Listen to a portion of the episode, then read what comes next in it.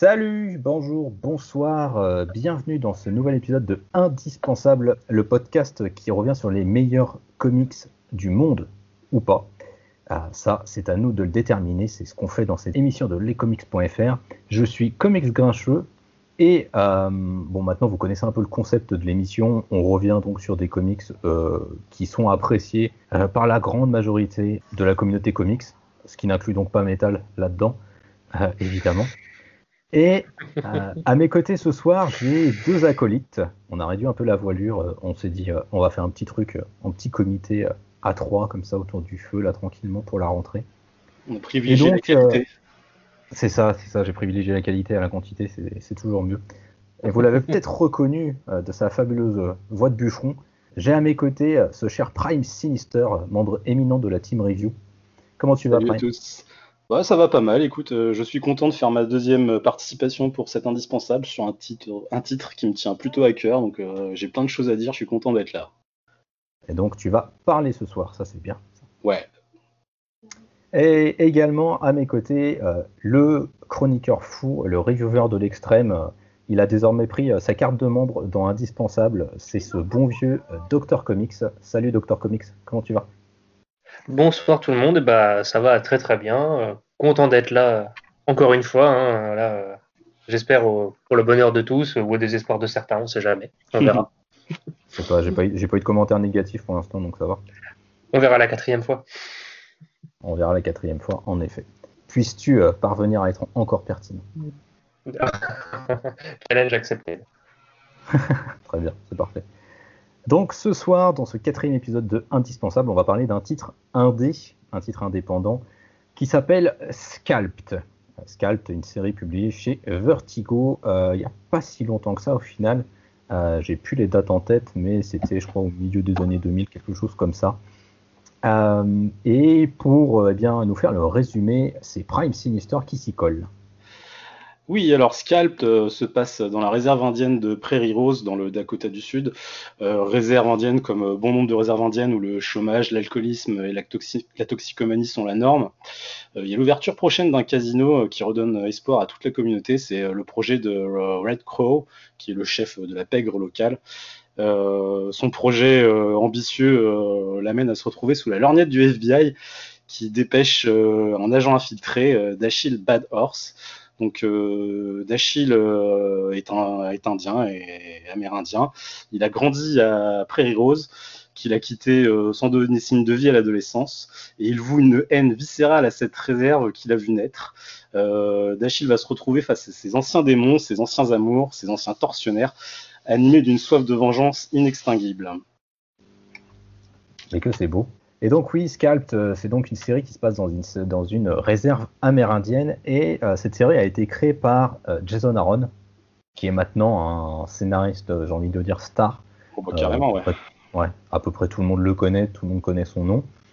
Et il était assisté du coup au dessin par RM Guerra, qui est un dessinateur serbe. donc tous les deux, voilà, et en fait, ils, ils créent cette série et c'est un peu pour eux l'explosion en fait de leur carrière parce que avant ça, bah, Jason Aaron il a signé juste un truc euh, qui s'appelle De l'autre côté, euh, qui est un récit donc sur la guerre du Vietnam où on voit deux points de vue différents, euh, le point de vue d'un soldat américain, celui d'un d'un soldat vietnamien. Donc sur cette guerre, qui sont en fait, alors ça rappelle fortement Full Metal Jacket, ce qui est normal puisqu'en fait c'est inspiré des mémoires d'un d'un membre de la famille de Jason Aaron, mémoires qui ont elles-mêmes en fait inspiré Full Metal Jacket. Ça, ça montre tout de suite en fait l'intérêt qu'a Jason Aaron pour les récits violents. Euh, pour la guerre et pour euh, tout ce qui est un peu euh, sordide, parce que de l'autre côté, il a analysé énormément le rapport de la violence à la violence des soldats.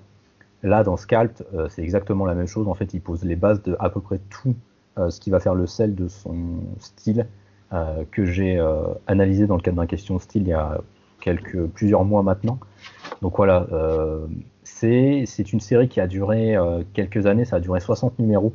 Scalp, donc euh, voilà Jason Aaron et Rem Guerra, et quelques dessinateurs invités par moment, euh, notamment sur certains one-shot, enfin numéros un peu one-shot euh, qui se concentrent sur des personnages secondaires.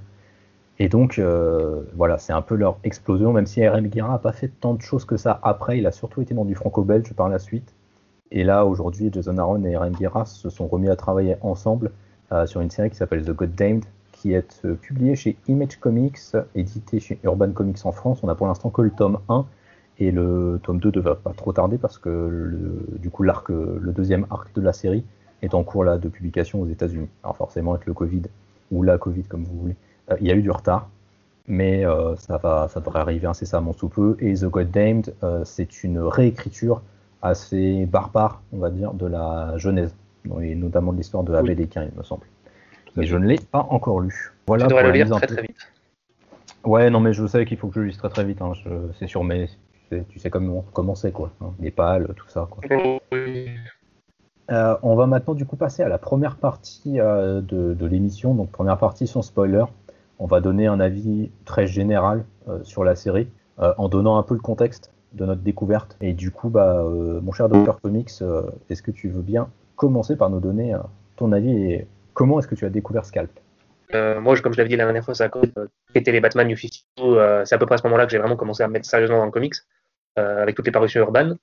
Et forcément, voilà, après un peu le super-héros, je me suis un peu intéressé à tout ce que faisait Urban euh, à côté, et c'était la période aussi où Urban ressortait ses, euh, les classiques de, Vertigo de l'époque. C'était notamment, euh, il sortait les nouveautés du style American Vampire, et il sortait à côté tout ce qui était tout ce qui était les récits de Brian Cavogan, Y le dernier homme, etc., etc.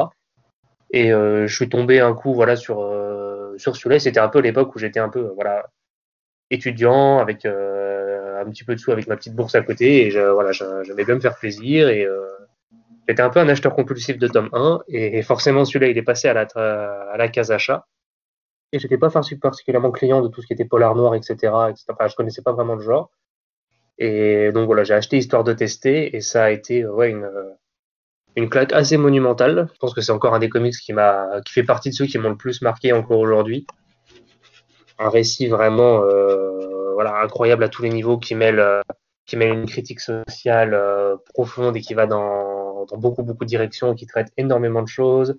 À côté de ça, il y a tout un aspect thriller polar qui est extrêmement développé avec une intrigue riche, des nombreux personnages qui interviennent, des rebondissements de situation, de situation à chaque page. À côté très cinématographique, beaucoup de références au cinéma. Enfin, ça a été une lecture vraiment euh, incroyable de bout en bout et ça fait partie des séries que je, je suivais à chaque, à chaque sortie de tome. J'étais là, day one, pour le prendre en France jusqu'à voilà, dévorer les 10 tomes de la, de la première édition. Euh, et ça a été un régal tout du long. Mon cher Prime, hein, je me tourne vers toi. Alors, euh, moi j'avais arrêté de lire des comics pendant très très longtemps, euh, pendant mes études en fait, et je me suis remis quand j'étais un petit peu plus posé dans ma vie. je lisais beaucoup de beaucoup d'indés déjà.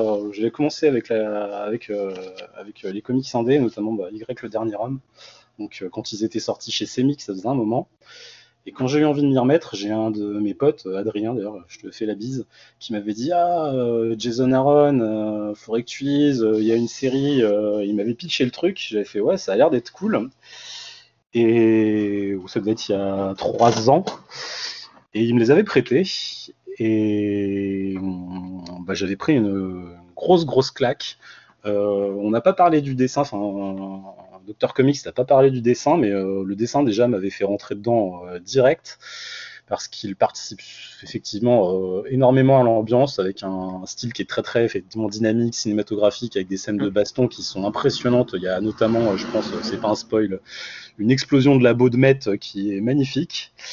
Et j'ai retrouvé un polar de haute volée et comme tu le disais aussi, une, pour moi, c'est avant tout une critique sociale, un portrait social. On y reviendra, mais euh, j'ai un peu retrouvé du, euh, Steinbeck hein, sur euh, ce portrait de l'Amérique profonde dont on parle pas souvent, on parle pas beaucoup quand même. Les, les, titres qui traitent des réserves amérindiennes aujourd'hui et de tout ce qui s'y passe, on n'en parle pas souvent et c'est super, super violent, c'est super intéressant.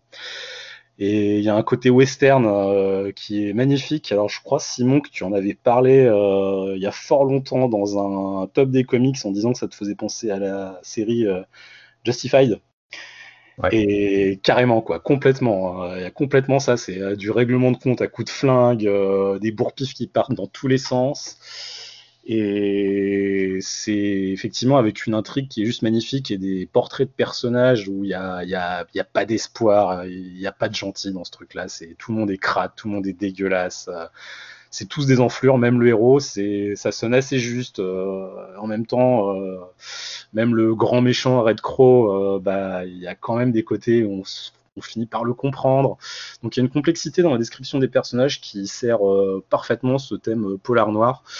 Et pour moi, c'est, euh, je pense que c'est la meilleure série indé euh, qui se passe euh, IRL, quoi. Dans la série, dans la vraie vie, on va dire. Pour moi, c'est le titre qui surclasse tous les autres. Voilà. Bah, écoutez, je vais pas, je vais absolument pas diverger de vos avis dithyrambiques.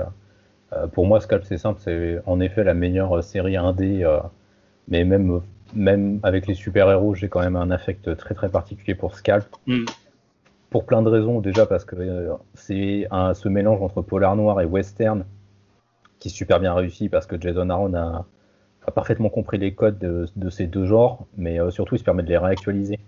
Euh, et j'aime quand un auteur essaye d'être subversif, de subversifier un peu les genres, de les twister, de leur donner un nouveau prisme. Et là, justement, en traitant à la fois eh bien, de cette Amérique un peu perdue, complètement cloisonné dans cette réserve amérindienne qui est euh, complètement fictive. Hein. Euh, Jason Aaron et, R.M. Guerra ont fait le choix de n'absolument pas avoir de consultants amérindiens. Euh, ce qu'ils voulaient, c'était pas faire un documentaire, c'était malgré tout montrer une certaine idée, une certaine image de ce qu'était cette Amérique profonde désemparée, à qui on a pillé absolument tout, à qui on a tout volé, tout pris, et à qui on a laissé juste des miettes et quelques bouts de crotte pour se débrouiller entre eux. Et c'est exactement ça en fait que Jason Aaron et Rem arrivent à, retranscrire dans leur euh, dans. C'est hyper suffocant au niveau de l'ambiance et les dessins de Rem le magnifient ça parce que bah, l'ancrage est très très violent, très très prononcé. Euh, et en effet, le dessin est hyper cinématographique. Euh, il y a en effet cette explosion du labo de, maths, de Met dans les premiers épisodes qui est assez, enfin, complètement dingue. Et il y a mm. plein de scènes d'action, des courses-poursuites, des fusillades et tout qui sont vraiment surpuissantes. Et au-delà de ça, il y a aussi une mise en scène, une mise en image de la déchéance humaine, parce qu'il y a beaucoup de drogue dans Scalp, et euh, ces moments de, de pure déchéance euh, sont pareil magnifiquement mis en image. On, reviendra un peu dessus euh, dans la partie en spoil, mais il y a toute une séquence justement avec beaucoup d'utilisation de, drogue, qui est un chapitre que j'ai trouvé vraiment incroyable à, à, plein de niveaux. Mais on reviendra dessus juste après. Mais oui, Scalp, c'est rien de plus qu'une grande série. quoi. C'est le genre de série qui permet à Jason Aaron de, de pouvoir dire je suis un grand, parce que même s'il a fait des travaux à côté qui sont pas toujours de euh, grande qualité pour moi, notamment chez Marvel, où son travail est parfois un peu irrégulier, euh, là avec Scalp, il a clairement signé euh, son entrée parmi les grands du comics, et Scalp est une très très grande série. Si vous aimez les polars noirs, si vous aimez les westerns, si vous aimez les ambiances violentes, les critiques sociales, un peu de naturalisme. Hein. Euh, donc euh, vraiment quelque chose de très cru, de très froid, mais en même temps qui, malgré tout, a des petites notes d'espoir par-ci par-là. Foncez vraiment sur ce cap si c'est pas déjà fait.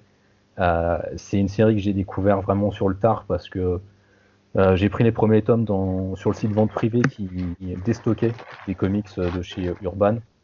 T'as galéré à avoir la suite j'ai galéré à voir la suite, mais de ouf, parce que bah, du coup, je voulais garder le même format. Donc euh, voilà, c'était un vrai bazar. Euh, ma collection, c'est n'importe quoi. J'ai de la VF et de la VO, donc euh, c'est un vrai, c'est un bint pas possible. Mais c'est pas grave, ça m'a pas empêché d'apprécier la série. Et je suis, je suis super content de l'avoir en fait dans ma, dans ma collection parce que c'était pas une série forcément sur laquelle je me, je, je pariais un copec quand j'ai commencé à l'acheter. J'ai vraiment acheté parce que c'était à tout petit prix. Et finalement, bah, c'est juste devenu ma série préférée euh, de comics. Voilà. Et je trouve que euh, c'est étonnamment une série qui est pas si connue que ça. Alors je pense qu'elle est connue chez, les amateurs, mais euh, chez les gens qui sont un peu plus néophytes, j'ai l'impression que c'est pas une série dont on entend parler que ça, alors que pour moi vraiment c'est c'est bien meilleur que bien des titres de Brian Kevon, tu vois par exemple, qui sont bien plus connus dans le style, dans l'indé, parce que Scalp c'est vraiment pour moi une référence. Ouais, bah, je pense que il y a plusieurs explications à ça. Déjà, c'est Scalp, c'est un peu la une des dernières grandes séries de Vertigo, mais Vertigo est déjà sur une pente très très basse en termes de vente et de notoriété à ce moment-là. Donc je pense que ça n'a pas aidé la série. Et euh, Brian Kevogan, je pense que c'est un nom qui très rapidement s'est installé euh, dans l'inconscient collectif euh, de l'amateur de BD. je ne sais pas pour quelle raison, je ne saurais pas l'expliquer, mais peut-être parce que bah, avant les gens étaient un peu plus curieux, je ne sais pas. Mais oui, Brian Kevogan, j'ai l'impression qu'il est plus, plus populaire.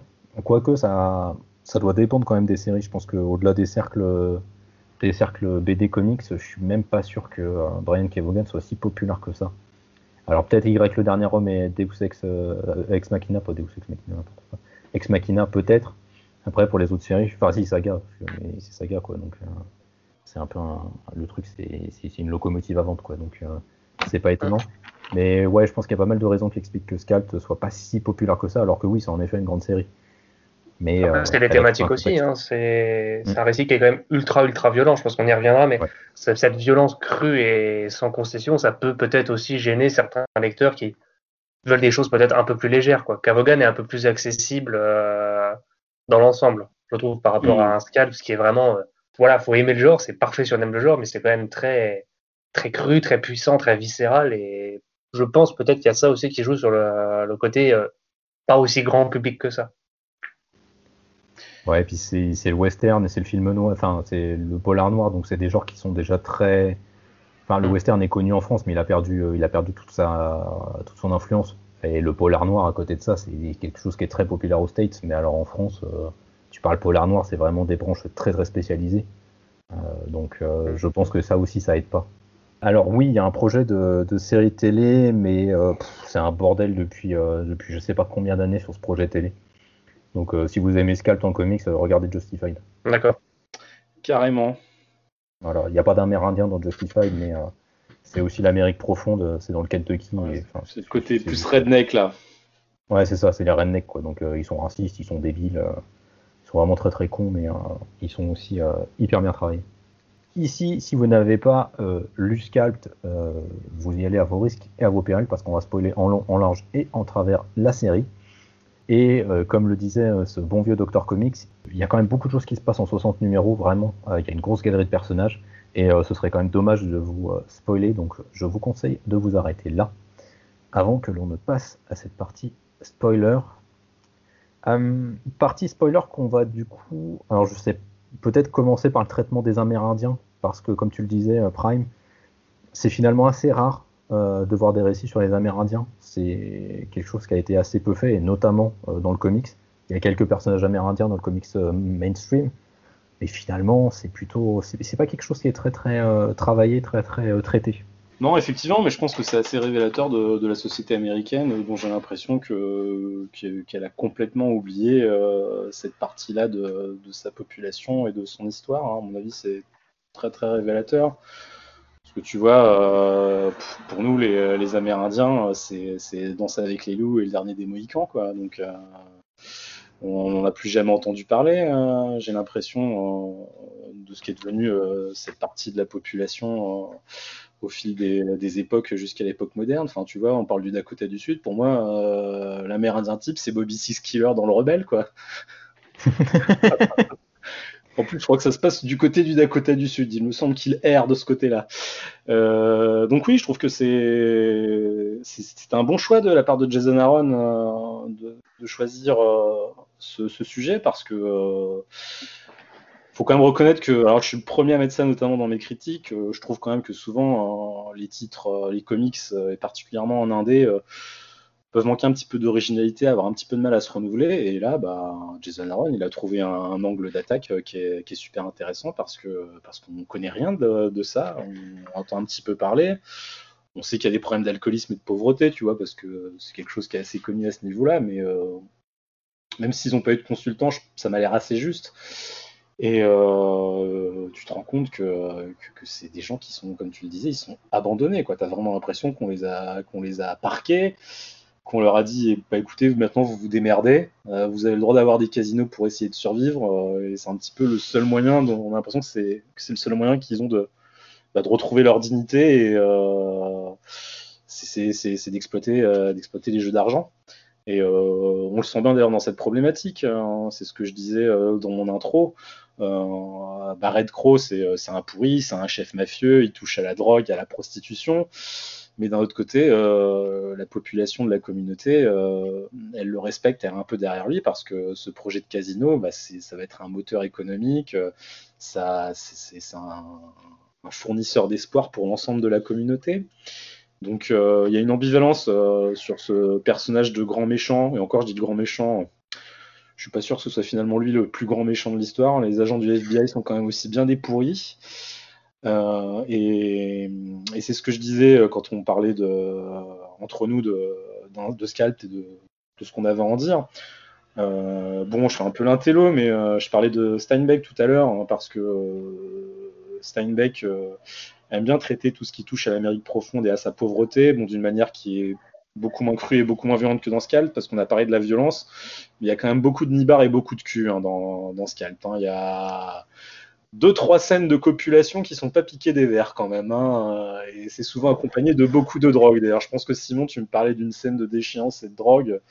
Il y en a mm. une qui mêle ça et le sexe. Euh, c'est un Californication euh, bien vicieux, euh, bien rempli de désespoir, cette scène-là. Et j'ai retrouvé aussi un peu de. Je trouve qu'il y a du Zola aussi dans cette œuvre parce que, euh, au final, le personnage principal de Dashiell Bad Horse, euh, euh, tu te rends compte qu'il a un passif au niveau familial qui est assez lourd, donc il y a pas mal d'intrications sur, sur la trame globale de l'histoire et sa propre histoire à lui, notamment les rapports avec sa mère, avec son père, avec son ancienne copine, bah, qui me font clairement penser à, ouais, à du Zola. Et ça, ça donne une, ampleur et une profondeur euh, à Scalp qui est, euh, qui est assez remarquable. Euh, je réfléchis aux défauts que j'ai trouvé, trouvé au titre et je t'avouerai que j'en ai pas beaucoup. La seule chose que je pourrais, que je pourrais reprocher au titre, et c'est même pas vraiment un reproche, c'est que tu disais qu'il y avait un peu d'espoir je trouve quand même qu'il est, euh, très très très faible. Hein. C'est un titre qui est vraiment très très noir. Euh, à la fin des 60, euh, des 60 numéros, t'as quand même pas l'impression d'avoir lu un truc léger avec un happy end quand même. Hein. C'est quand même un truc qui est très très lourd. Après voilà, la lecture c'est fait aussi pour, pour faire naître ce genre de sensations et d'émotions et Jason Aaron il le réussit très très bien.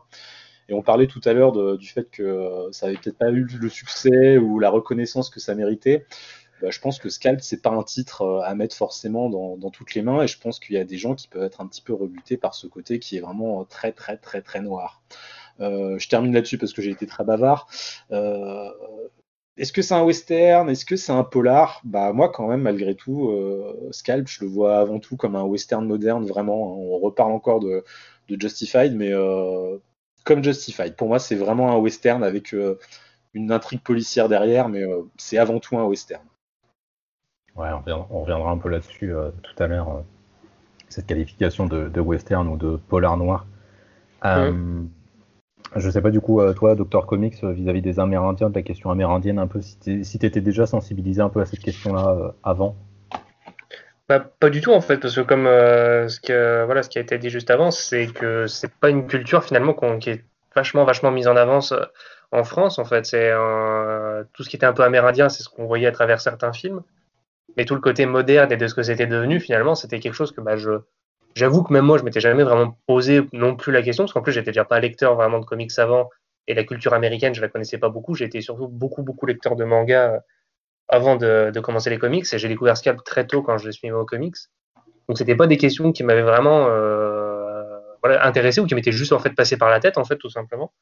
Et donc, ça a été une découverte euh, aussi frappante que glaçante et, euh, oui c'est quelque chose que, que j'imaginais pas possible, que j'imaginais pas euh, cet aspect crasseux, c'est presque ce, cet univers dans l'univers américain finalement, tout ce microcosme là carrément euh, d'une histoire un peu honteuse qu'ils ont mis de, de, côté. Quoi. On voit vraiment ce côté, on a quelque chose qui est balayé sous le tapis, ce côté des, boires qu'ils ont eu euh, au début de la colonisation, etc. Et c'est toutes les, conséquences que ça a encore aujourd'hui, à quel point c'est encore une cicatrice vivace. Ouais, mais c'est clair. Enfin, euh, c'est, enfin, tu disais, toi, Prime, que c'est. Quand je parlais des notes des sports, tu revenais là-dessus sur ce que j'avais dit. Mmh. C'est surtout la fin, en fait, qui me fait, qui me fait dire ça, parce qu'il y a quand même, à la fin, euh, certains personnages qui arrivent un peu à, à, sortir la tête de l'eau en fait parce que c'est vrai que enfin Jason Aaron et, et Aaron Guerra, du coup, leur foutent vraiment la tête dans l'eau et dans, dans, leur caca surtout, pendant vraiment tout le long de, de la série. Mais euh, c'est aussi une manifestation de ce que tu disais, de Prime, comment la, la, la, société américaine en fait les traite. Et, euh, et c'est vrai que tu as raison, euh, Dr. Comics, c'est finalement un point de l'histoire à la fois que les Américains traitent assez peu finalement, parce que les Amérindiens sont soit présentés sous ce spectre très euh, cliché qu'on a eu longtemps dans le western euh, de John Wayne, où c'était juste euh, des barbares, des sauvages, ou alors après, où c'est un peu revenu, mais sur un côté un peu mystique, comme dans Tronçon avec les loups par exemple, où c'est le gentil blanc qui se fait accepter Ouais. parmi les Amérindiens et qui du coup voit la lumière et, et qui va leur permettre un peu d'être acceptés dans la société. Mais bon, enfin, ça reste toujours quand même des des personnages qu'on fout, euh, qu'on fout à l'écart. Ou l'Indien du placard aussi, carrément, même des fois. c'est Oui, mais non, mais c'est ça, c'est exactement ça. C'est des petits personnages, des, fois, voilà, ouais. Ouais, c'est ça, c'est des petits personnages en fait qu'on voit un peu sur le côté. Euh, mmh. C'est vrai que dans la culture populaire, le seul personnage amérindien euh, que j'ai en tête, et c'est plutôt d'actualité puisqu'elle fait partie de l'équipe Marvel des New Mutants, c'est Danny Moonstar. Et c'est le seul personnage amérindien que j'arrive à avoir en tête. Mmh. Et j'en vois pas beaucoup d'autres dans la culture. Et vraiment, je parle de la culture populaire de manière générale. Hein. Je, je m'écarte même du, du, champ du comics. Euh, genre, je crois qu'il y en a un dans Mortal Kombat, il me semble, qui est assez, qui est assez connu aussi. Je sais plus son nom, mais qui est, oui. qui est top. Euh, Lone, Lone, Wolf, je crois. Oui, c'est quelque chose comme ça. T'as ouais, T-Hawk ouais. dans Street Fighter. Hein. Il y en a un aussi dans Street Fighter? Ouais, t'as T-Hawk. Ah, je connais pas du tout moi Street Fighter. Enfin, je connais pas beaucoup Street Fighter. Ouais, c'est un perso de Street Fighter ouais, qui, est, qui, est, amérindien. Oh, ils l'ont pas raté d'ailleurs. Il, a une, il a une plume, une veste à franges. Ils l'ont bien réussi. Hein. Ah bah c'est bien. Donc ils ont coché toutes les cases. oui, bah oui, c'est un peu ça. D'ailleurs, je, je, reviens, je reviens un petit peu sur ce que je disais euh, en intro quand je parlais de Bobby Six Killer dans les Rebelles, dans le Rebelle, la série télé des années 90. C'est vrai qu'en plus, euh, les représentations qu'on a de, enfin les images qu'on a euh, de la population amérindienne à, à l'époque actuelle, c'est des trucs qui sont hyper clichés. C'est les mecs plutôt souriants, plutôt baraqués, qui sont pleins de sagesse, les cheveux un peu longs, les vestes à franges. C'est un petit peu ça. Donc, euh, ouais. Aaron, il prend vraiment le parti d'aller dans un truc qui, a un, qui, qui, met en avant euh, bah, côté un petit peu noir de l'histoire américaine. Bon, je suis pas un expert dans le domaine, mais je pense qu'il y a une grosse culpabilité euh, aussi de la part de, de des Américains en général euh, sur le traitement qu'ils ont fait subir euh, à cette population-là euh, quand ils les ont colonisés. Hein. Je pense qu'ils ont préféré mettre ça sous le tapis et les oublier un petit peu parce que ce qu'ils leur ont fait est clairement dégueulasse et qu'ils doivent en avoir honte. Hein. Ouais. Bah, c'est justement pour ça je trouve que Scalp est intéressant parce que ça fait un peu justement comme c'est bah, Jason Aaron notamment parce que après lui Jason Aaron il habite dans un état du sud l'Alabama. Oui, l'Alabama.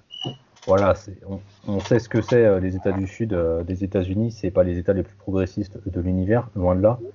Et donc, je, je vois un peu Scalp comme une espèce de pas de lettre d'excuse parce qu'il faut peut-être pas peut-être pas aller jusque là parce que Jason Aaron n'y est pour rien personnellement, mais un espèce de, de, plaidoyer en faveur des Amérindiens, de dire regardez un peu euh, quand même la situation dans laquelle on peut imaginer qu'ils sont. C'est clairement un, un, récit de fiction, Scalp, mais il y a quand même des éléments très réalistes dedans parce que comme tu le disais. Euh, Prime, il suffit de lire quelques articles de journaux, euh, ouais. et notamment de journaux américains, pour savoir que c'est comme ça en fait dans les réserves amérindiennes. C'est-à-dire qu'il y a du trafic de drogue, c'est géré quasiment en autarcie en fait, par des gangs, par des mafias locales en fait. Donc il y a tout ce truc-là qui se passe, et j'ai un peu cette impression-là que Jason Aaron ait écrit quelque chose pour, euh, pour un peu jeter l'œil sur, voilà, regarder ce qu'on fait, constater un peu ce qui est fait aux Amérindiens, quoi. Et quand tu vois qu'aujourd'hui, il y a encore quelques années, euh, il y a eu un projet euh, de pipeline qui a été mis en place qui traversait une réserve amérindienne et que ça gênait pas grand monde dans, la, dans la communauté, enfin dans la société américaine, qu'il a fallu qu'une actrice à peu près célèbre, Shailene Woodley, se mobilise pour que enfin il y ait un peu de lumière qui soit jetée sur ce truc-là et que enfin le projet puisse aller en justice et être abandonné finalement c'est quand même toujours un peu désolant de constater, mais bon, c'est général de toute façon, et c'est ça qui est bien dans Scalp, et c'est pour ça que pour moi, on va revenir juste là-dessus, euh, c'est un polar noir, c'est parce qu'il y a toute cette critique sociale en fait euh, derrière qui est fondamentale euh, dans le, dans le polar noir. Mmh. Mais... Oui, c'est un parti pris, ouais, qui a été.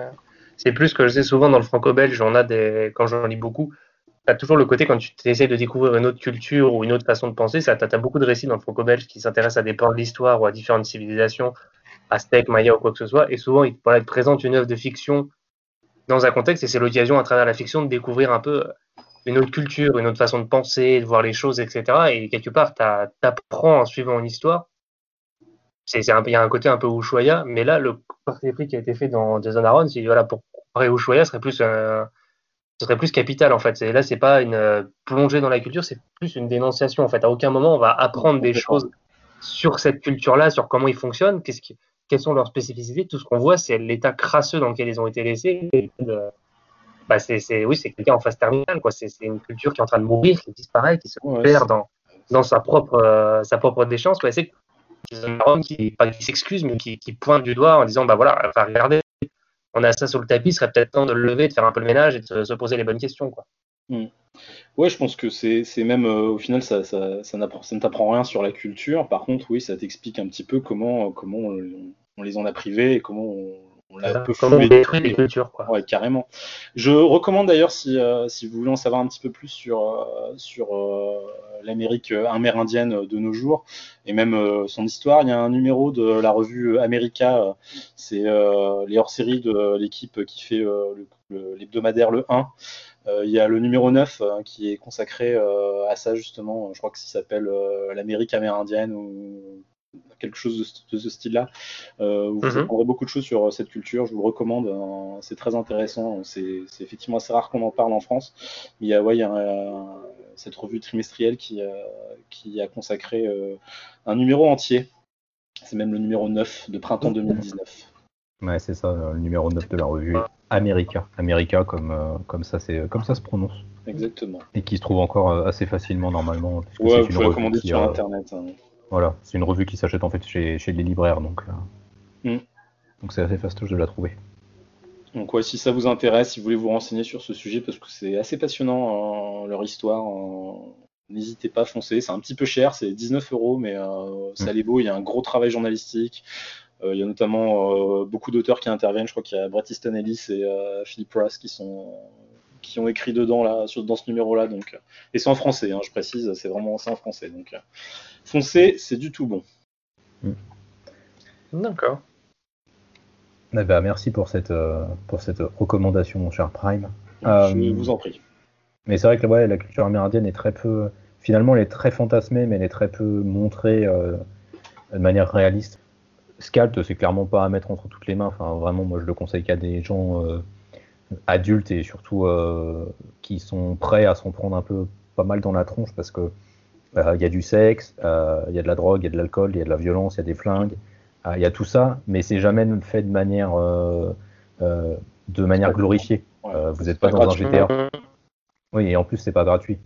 mais vous n'êtes pas dans un GTA où ça va être fun, quoi. Non, c'est pas fun du tout. c'est cru, c'est crade, c'est sale, c'est très très Et du coup, il y a cette scène, euh, je pense qu'on parle de la même, où du coup, euh, euh Dachiel euh, couche avec son ex et en fait, ils sont en train de se doper, de, baiser ensemble, de se doper, de baiser, et en fait, ils font que ça. Et je crois que ça dure tout le numéro, en fait. Mhm. ça dure pendant de nombreux mois sur toute la timeline de l'épisode, toute la durée de l'épisode. Et c'est classant. Enfin, c'est ah un numéro que je retiens. Il n'y a pas de, il a pas de sentiment, il n'y a pas d'amour là. Hein. C'est plutôt de la haine. Tu sens euh, qu'ils se détestent. Euh, enfin, ils ont été amoureux. Je pense qu'il y a quand même une espèce d'amour, mais hyper violent. Et puis ils ont plein de ressentiments l'un envers l'autre. Dans cette scène-là, tu sens que que Dachil, euh, il est il est complètement paumé, il sait pas ce qu'il fait de sa vie, il a une frustration énorme à passer et il la passe en culbutant son ex, en fumant du crack, en sniffant de la coke. ouais, c'est c'est effectivement glaçant. C'est, c'est pas un truc qui va t'exciter. Hein. Alors le dessin est très ah bien fait, par contre. Reconnaissons que, les, que Guerra maîtrise son anatomie féminine, on peut lui reconnaître ça. Mais non, c'est pas la scène qui va te faire bander. C'est la scène où tu te dis, ouais, ça te met quand même mal à l'aise. Hein. Tu te dis, tu te dis, le garçon. Je pense que c'est ça d'ailleurs qu'il essaie de montrer. Hein. C'est qu'il essaie de montrer euh, à quel point euh, Dachille, il est, euh, il est complètement, mais il a été mais détruit par par sa jeunesse, euh, sa jeunesse euh, dans, cette, euh, dans cette réserve dont il a voulu se barrer le plus vite possible, et comment il a été aussi détruit par, le système, américain derrière, puisqu'il est devenu agent du FBI. Mais tu sens que c'est un mec qui, qui ne trouve pas sa place. Tu vois, il se sent pas appartenir à la communauté amérindienne parce qu'il les déteste tous. Et tu sens qu'il se sent pas vraiment non plus agent du FBI, qu'il se sent pas vraiment américain. en gros, il l'a envoyé là parce que parce qu'il avait la gueule de l'emploi. Mmh. Et, lui, euh, il avait qu'une envie, euh, il a qu'une envie, c'est il y va, mais pour, pour casser des gueules et puis pour se venger, pour, euh, pour en mettre point la tronche à tout le monde et notamment à sa mère. Quoi. Il y a aussi les rapports avec sa mère qui sont hyper violents parce que bah, parce que il lui reproche toute son toute son histoire et tout son mal-être. Et ça, effectivement, peut-être que dans les les notes d'espoir que tu tu soulevais, Simon effectivement, euh, bon, à ce niveau-là, il, arrive à trouver euh, de l'apaisement euh, sur son histoire. et c'est peut-être ça la, note positive à la fin, c'est que effectivement, lui, tu sens que ça a été une, catharsis, son, son, séjour et sa mission en tant qu'infiltré dans cette prairie, où il arrive à, tirer un trait sur son passé lourd et son histoire qu'il a mis de côté pendant très très longtemps et qu'il a refusé d'accepter. Voilà, effectivement, c'est peut-être là-dessus qu'il y a un point positif. Ah, il, y a, une note d'espoir, je trouve, dans cette fin, parce que euh, Dachiel arrive enfin à faire la paix en fait avec ses, avec ses propres démons. Enfin, il retrouve euh, tout au, long de la série, il va retrouver son père, euh, père dont il ne connaissait absolument pas l'identité parce que sa mère a toujours refusé de lui dire, parce qu'il est né dans des circonstances qui n'étaient pas euh, des plus des plus sympathiques, faut bien le dire. Et il y a ce truc à la fin, je trouve quand même cette note d'espoir où il y a ce plan avec la voiture où il part euh, du coup euh, de, la réserve et où tu sens qu'il tire vraiment un trait définitif sur cette période. carrément. Et clairement, comme tu le dis, il appartient pas à cette communauté amérindienne et en même temps, il appartient pas au système américain euh, comme il a voulu le croire lui-même. Mm. Parce qu'en fait, il s'est fait, ben, on va le dire vulgairement, mais il s'est fait baiser par le système américain. complètement, oui. Parce que bah, c'est ce que tu disais tout à l'heure, c'est que les vrais méchants en fait dans cette euh, dans euh, c'est pas Bad Horse, euh, c'est pas Bad Horse, Red Crow, Red Crow, comme on, Red Crow comme on peut le croire au début. Bah, les vrais méchants, c'est les agents du FBI en fait. Ah bah c'est vraiment des pourris. Hein. Voilà, c'est l'establishment blanc tel qu'on peut l'imaginer clairement. Et c'est de ça dont, c'est vrai que Jason Aaron aime décortiquer cette, la violence systémique en fait, la violence que le système impose aux gens. Euh, les Amérindiens ne sont pas, se sont pas retrouvés parqués à faire du trafic et à faire du crime dans tous les sens. Pour rien, il y a des raisons là-dessus. Parce qu'en fait, on les a juste laissés à l'abandon et qu'ils ont dû se démerder tout seuls et que bah, le moyen le plus simple pour, faire, euh, pour survivre et pour gagner de la thune, bah, c'était ça, quoi. C'était de faire du trafic de drogue, hmm. c'est de faire du trafic d'armes c'est de faire ce genre de choses. Et la seule solution à peu près légale qu'a trouvé Red Crow euh, pour émerger un peu, c'est de faire ce casino, quoi. Et pour donner en plus de l'espoir à cette communauté amérindienne qui, en manque cruellement. Donc, il y a tout un regard qui est, euh, jeté sur cette violence systémique qui a créé le, complètement le système américain sur cette euh, catégorie de la population, mais qui en plus s'applique pas, je pense, que à la communauté amérindienne, parce que clairement, c'est euh, c'est la communauté amérindienne qui est au centre de l'histoire. mais je pense que ça peut s'appliquer à tout un tas d'autres communautés, que ce soit aux États-Unis ou que ce soit ailleurs dans le monde, en fait. Bah, de toute façon, en France, tu pourrais faire la même chose avec, avec les populations d'Afrique du Nord et ce qui se passe en banlieue. Hein. Je pense qu'il y a un parallèle qui pourrait être fait. Bon, c'est quand même, je pense, un peu moins violent et euh, un peu moins. Euh, ils sont un peu moins laissés à l'abandon. Hein. Je dis bien un peu moins. Mais ouais, ça, ce sera en France, ça se passerait dans une cité euh, au nord de Paris. Hein. Mm. Bah, on les a quand même parqués de toute façon. Bah, on, les laisse aussi se démerder. Oui, oui, clairement, clairement. Puis aussi, sauf qu'on ne le laisse pas ouvrir de casino. Oui, non. On les laisse braquer des petits casinos. C'est ça, c'est exactement ça. Mais c'est vrai que quand tu vois par exemple le film Les Misérables de Lajli, euh, qui a remporté euh, pas mal de prix là récemment, tu te rends compte qu'en fait euh, le, le, le, système des banlieues en fait fonctionne tout seul et a été laissé complètement en vase clos avec des flics qui vont intervenir de temps en temps, mais juste en fait pour, foutre, pour plus pour foutre de, de l'huile sur le feu que pour réellement essayer de régler des, de trouver des solutions, de régler les problèmes. Quoi. Mm. Et ouais. Parce qu'en plus, ce qu'on ne dit pas là, mais euh, c'est que euh, le FBI euh, qui, qui se décide d'enquêter, à enquêter et à mettre un peu la pression à Red Crow, ils sont même pas motivés par des par des envies de faire respecter la loi ou, quoi que ce soit. Hein. C'est juste une histoire, de, une sombre histoire de vengeance entre entre deux agents du FBI et, et Red Crow, hein, c'est quand même ça. C'est a même pas une volonté de faire le bien, c'est juste une sombre histoire de vengeance. Euh, j'ai envie de dire une sombre histoire de vengeance de plus dans ce titre, parce que c'est quand même un titre euh, qui, qui est rempli de ça, quoi, où chacun essaie de se venger des autres. Euh, il y a des lourds passifs entre les personnages, mais non, il y a pas de. La notion de justice, elle est, très très très très lointaine hein, là-dedans. Bah, c'est de la justice expéditive, quoi. Oui, c'est ça, comme, comme dans les westerns. Moi, je pense qu'on y reviendra dans la conclusion globale, mais toute cette notion que vous parlez d'espoir, etc., je, suis à la fois d'accord et pas. Pour moi, c'est le seul point qui me gêne dans cette œuvre-là. C'est vraiment le seul. Et c'est pas. On peut pas le qualifier de défaut. Hein. Parce que c'est un parti pris finalement. Et dès le début, il nous le met dans les. Voilà, c'est ça mon histoire. C'est pas comme si on disait, ouais, mais là, t'as merdé. C'est non, non. Mon histoire, c'est ça, c'est comme ça. Donc, soit on aime, soit on n'aime pas, mais c'est un parti pris totalement assumé et maîtrisé. Hmm.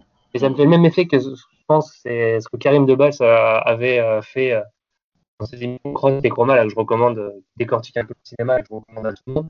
Et ça faisait le même effet que des, des, films des happy end et des films de catastrophe. Euh, dans tous ces films de catastrophe, à la fin, finalement, tu as les personnages que tu suis qui se retrouvent à la fin bah, survivants, forcément, il n'y a pas de film. Et bon, bah voilà, tout le monde est heureux, les, les, héros sont sauvés, sauf qu'en fait, oui, regardez ce que ça a laissé. La, la, planète est détruite, toutes les civilisations sont mortes, il va falloir des, des, des, années et des années pour retrouver quelque chose de normal. Et là, c'est un peu le cas, on arrive à la fin de l'histoire, certains personnages semblent retrouver un, semblant de paix intérieure, ou du moins une voie vers cette paix intérieure, mhm. mais ça s'est fait dans le sang, dans la violence, dans des, des morts, euh, des morts injustifiées, des gens innocents, si on peut dire qu'il y a d'innocents là-dedans, mais des gens qui auraient, voilà, qui ont juste fait un, faute de malchance, et ça se termine dans, la, dans un carnage le plus total pour, euh, pour beaucoup, beaucoup de gens finalement. Et même ces personnages qu'on suit, Bad Horse, etc., qui sont présentés un peu comme les héros de l'histoire, c'est pas plus un héros finalement comme ce que tu disais Simon que Red Crow ou que les autres en fait c'est que chacun a sa façon euh, a ses, ses, ses, ses, blessures son passé ses envies et a ses raisons finalement et si on se met à sa place ses raisons sont pas moins louables que celles d'un autre au final que Badmore se présente comme un vrai salaud aussi et Crow a ce côté un véritable amour pour son peuple et pour ça et même s'il a fait des mauvais choix il a des intentions qui pour lui sont louables mmh. c'est pour ça que la notion d'espoir de, elle est certes, elle est là, mais c'est pour moi ce qui ressort vraiment, c'est ce côté. Ouais, c'est ce cycle éternel et sans fin de la violence qui, même à la fin, ne s'arrête pas vraiment parce que quasiment tout n'est pas réglé. Quoi. Il y a encore ça. Quasiment tout est lancé. C'est quasiment statu quo d'ailleurs à la fin de l'histoire sur ce qui se passe dans la réserve. Hein. Ils n'ont pas beaucoup avancé à ce niveau-là. C'est ça. comment on arrête cette violence en fait? C'est ça qui est, qui est, terrible en fait. C'est que c'est un truc qui a été lancé et c'est pour ça que c'est intéressant. C'est un truc du passé, cette, euh, affaire avec la, l'agent qui a été tué, euh, mm. qui, démarre de tout ça en fait avec les parents de, de Badors et tout ça.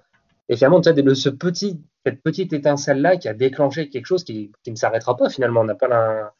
et qui se termine dans le sang génération après génération. C'est, quelque chose qu'Aaron adore et c'est, ça qui ressort. Alors c'est ouais, c'est, c'est extrêmement puissant et, intelligent de, de, bout en bout. Et ouais, c'est un parti pris où ouais, il faut se dire bon bah pour moi c'est j'abandonne l'espoir quoi. voilà, toi qui en abandonne tout espoir. C'est ça, c'est vraiment ça. Et à la fin, tu sors de là où tu te dis, ah, c'est.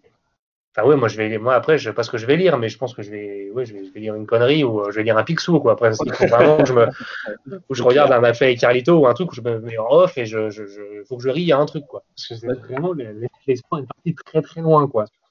Tu vois, y a, y a, je voulais rebondir sur un truc que tu avais dit, tu parlais de la perte de l'innocence. Il y a notamment euh, un des personnages euh, qui est un petit jeune qui, qui fait le ménage dans le casino quand le casino finit par ouvrir qui se retrouve pris dans une spirale de violence parce qu'il faut qu'il fasse bouffer mm. sa famille et au final il n'y a pas vraiment moyen de gagner de l'argent que commencer à commencer à, faire des coups, euh, à des larcins, à, à rejoindre euh, les sales histoires de la pègre, parce qu'au final, ce sont des pourvoyeurs de, j'allais dire de travail, mais non, de, d'argent. C'est pas le même que Bad Horse a épargné là dans la première, euh, qui était là dans la première truc de crack qu'ils ont où ils sont intervenus là, le petit jeune où il a, non, c'est pas lui, je confonds peut-être. Si, si, c'est lui. Oui, c'est lui. voilà, c'est ça. après, là, qui est avec ses frères et sœurs chez lui. Euh, oui, voilà, c'est ça, tout à fait. Une baraque, là, oui, c'est bien lui. Et, et, je pense que tu vois, pour rebondir encore sur ce que tu disais, et ce que je disais aussi d'ailleurs sur, sur le manque d'espoir, c'est vrai que quand on me demande, ah, toi qui t'y connais, qui bosse là-dedans, t'as pas des trucs à me conseiller?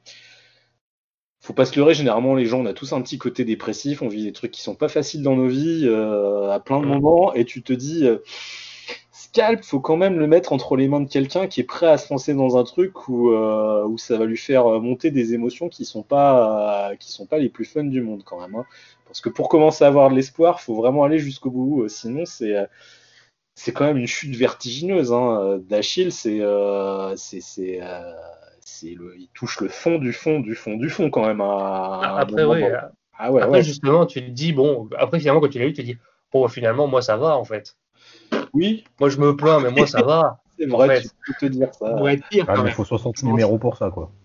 Ouais, c'est ça. C'est 60 numéros, 5 intégrales hein, en, VF. Mais après, tu te tu te dis, bon, finalement, moi, ça va, ma vie, en fait. Hein? C'est ça, ou, ou, sinon, à minima, tu te dis, euh, ouais, j'ai lu un truc quand même qui était puissant.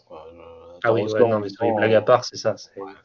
Puisque c'est pour revenir sur les qualités du titre, euh, c'est quand même euh, hyper bien écrit, même au niveau des dialogues. Les dialogues font mouche.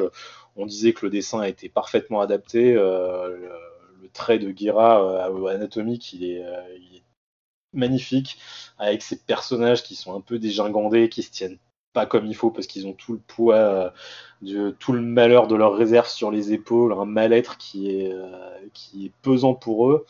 Euh, puis on, je, je, reviens pas sur les scènes d'action qui sont magnifiques. On n'a pas dit, mais il a un nunchaku quand même d'Achille, et ça c'est cool. Hein.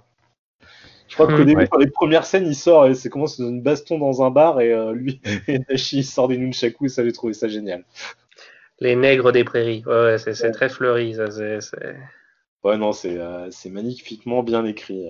Après, euh, pour euh, digresser un petit peu, je trouve que Aaron, il a quand même un, talent particulier pour décrire cette Amérique profonde. Hein. On va parler vite fait de Southern Bastard, mais mm. j'avais lu Southern Bastard après avoir lu Scalp et j'ai retrouvé tout ce que j'aimais hein, là-dedans. Mm. C'est une, autre bah, ambiance. c'est bien, c'est qu'il se répète pas dans Southern Bastard. Il, non, carrément. C'est assez différent. Mais je bah trouve que dans Scalp, il a, il a eu le temps, en 60 numéros, de vraiment. Il faudra voir ce Southern quand ce sera fini, mais là, il a, il a vraiment le temps, parce qu'il a pris un parti pris ultra violent, et il va au bout de son truc. Et c'est qui dans, finalement, il manque rien à son histoire, tout est dedans, et il a le temps de d'étaler tout ça, de présenter les personnages, les ambitions de chacun, et c'est, comme on dit, c'est jamais gratuit, c'est tout est là pour une raison. Même si c'est horrible et atroce, c'est là pour une raison. Et, puis surtout quand, bien, quoi, pour en revenir sur l'écriture, moi c'est quelque chose auquel je suis assez sensible. Il n'y a aucune baisse de rythme euh, tout au long de ces 60 numéros, de ces 5 intégrales si vous le lisez en VF. Il n'y a aucun moment où ça vous tombe des mains. Euh, même le, numéro dont on parlait, où c'est euh, la scène de baise entre et de, de défonce à la coque et à la mette et au crack de, de Dachil et de son ex. Euh, même ça, honnêtement, ça passe tout seul. Hein. Ça se lit très très vite. Euh, enfin, ça, on n'a pas l'impression que ça casse le rythme. C'est, je me souviens les avoir lus quasiment d'une traite. Je demandais à mon pote, je lui ramenais du jour au lendemain en disant tiens vas-y passe-moi la suite parce que je les ai défoncés les livres quand je les ai lus. Et non non, il n'y a pas une seule baisse de rythme. Et autre chose euh, à laquelle je suis aussi assez sensible, c'est que cette fin, même si elle est pas, elle est en demi-teinte, voire même elle est quand même assez sombre. le, le récit se conclut euh, magnifiquement. Hein. c'est une super conclusion. honnêtement, je vois pas comment ça aurait pu être plus, plus gai, plus joyeux. Euh, elle est touchante, euh, elle sonne juste, elle clôt bien l'histoire. il n'a pas du tout raté sa sortie pour son run. Hein. Ouais, clairement, la conclusion, elle est, la conclusion, elle est au niveau. C'est vrai que tu parlais du rythme Prime et le rythme en plus, je trouve, il est vachement bien géré parce qu'il y a plein de numéros qui, à certains moments, vont nous permettre en fait d'explorer d'autres personnages et donc d'approfondir. Euh, je pense notamment au garde du corps de, euh, de, Red Crow, qui est énormément approfondi à un moment donné dans l'histoire, mm. et où en mm. fait on a cette approche où c'est juste un, sale con qui déteste euh, Dachiel, ce qui est le cas, mais en fait il a toute une, une espèce de, de, de, backstory, de background en fait, qui explique un peu mieux pourquoi est-ce qu'il déteste Dachiel. Bon après il y a un truc qui me dérange chez le personnage parce que c'est un troupe narratif qui est un peu euh, gênant parce qu'enfin voilà, on va découvrir qu'en fait le personnage est homosexuel et qu'en gros euh, il réfrène sa, enfin il est un peu homo refoulé et que du coup il devient violent euh, parce qu'il est homo refoulé. Ça c'est le genre de troupe narratif qui a un peu tendance à me casser les couilles dans le traitement de l'homosexualité. C'est un peu un point négatif, je trouve, dans, dans, le traitement de ce personnage, mais c'est un des rares points négatifs que j'ai avec Sky. Après, je suis d'accord avec toi, mais le, ça, ça s'explique mieux par rapport au contexte dans lequel il est. le, milieu dans lequel il vit. À la rigueur, c'est plus justifié ici ce côté réfréné en point devenir violent que dans d'autres séries où c'est utilisé, alors que bon, t'es dans un monde quand même un peu plus tolérant que. Mais je suis d'accord que c'est quand même, ouais, c'est l'astuce un peu. Euh, bah, disons que c'est pas. Qui sort un peu du chapeau, quoi. Ouais, voilà, je, je sais pas si c'était forcément le bon élément narratif euh, pour apporter de la subtilité au personnage. Est-ce que il y avait forcément besoin de ça, tu vois? J'ai un peu l'impression que c'est l'élément en plus. Donc, je sais pas, je suis toujours, quand je l'ai, quand je l'ai su, je me suis dit, ah, ce n'est pas mal. Mais en fait, en y réfléchissant, je me dis, est-ce que c'était vraiment nécessaire? C'est, voilà, bon, après ça se discute, quoi. C'est pas, il n'y a, a, pas de réponse définitive là-dessus. Mais c'est, je pense, le seul truc qui me gêne parce que voilà, c'est vrai que le, rythme est super bien géré parce qu'il y a, il y a ces one shots, enfin, il y a ces numéros un peu courts euh, avec des petits arcs de deux ou trois numéros qui, voilà, permettent d'explorer d'autres facettes en fait de l'univers de Scapt parce qu'il y a vraiment une galerie de personnages très immense. On suit Dachiel pendant la majorité de l'histoire, mais il y a des pauses euh, pour laisser respirer justement Dachiel parce que, enfin, en même temps, il s'en prend tellement plein la gueule, euh, que ce soit par euh, sa communauté amérindienne ou par le FBI, qu'à un moment donné, il faut aussi qu'il respire. Et du coup, c'est pas mal de d'explorer un peu d'autres personnages et ça permet à Jason Aaron de, bah, renouveler son discours sur la violence et sur la violence subie par les Amérindiens et sur la violence subie par les communautés et la discrimination qu'elles peuvent souvent subir. Donc c'est quand même super bien à ce niveau-là, surtout qu'il y a du coup des artistes invités qui sont quand même euh, qui sont quand même bien au niveau. Je me souviens plus, il y a un dessinateur qui euh, complète RM sur ces, euh, sur ces arcs-là, justement, sur d'autres personnages. J'ai oublié, j'ai bouffé son nom. Tu vois, je me souvenais même pas qu'il y avait eu, qu'il y avait eu deux dessinateurs. Je peux pas te dire. Bah, en fait, leurs styles sont assez proches. je crois que son nom c'est Furno, quelque chose comme ça. j'ai plus, j'ai plus son prénom en tête, mais il a un style assez proche en fait. Et puis comme c'est le même coloriste à chaque fois, forcément ça aide à se, oui, à s'immerger. Ouais, du coup, c'est vrai qu'on parle beaucoup du désespoir un peu de l'œuvre, et euh, c'est vrai qu'on n'est pas forcément d'accord sur cette optique, à savoir est-ce que c'est un western, est-ce que c'est un film noir, enfin un polar noir. finalement, je pense que, enfin, de mon point de vue, c'est clairement les deux. Euh, c'est-à-dire qu'on est clairement dans, le western parce qu'il y a des grosses fusillades, euh, il y a des gueules cassées de partout. il y a tout un tas d'éléments classiques du western qui sont utilisés avec ce, type qu'on croit être étranger qui arrive dans cette réserve, qui en fait a un lien avec cette réserve c'est à la fois très typique du western, mais aussi très typique du polar noir, parce que c'est souvent réutilisé.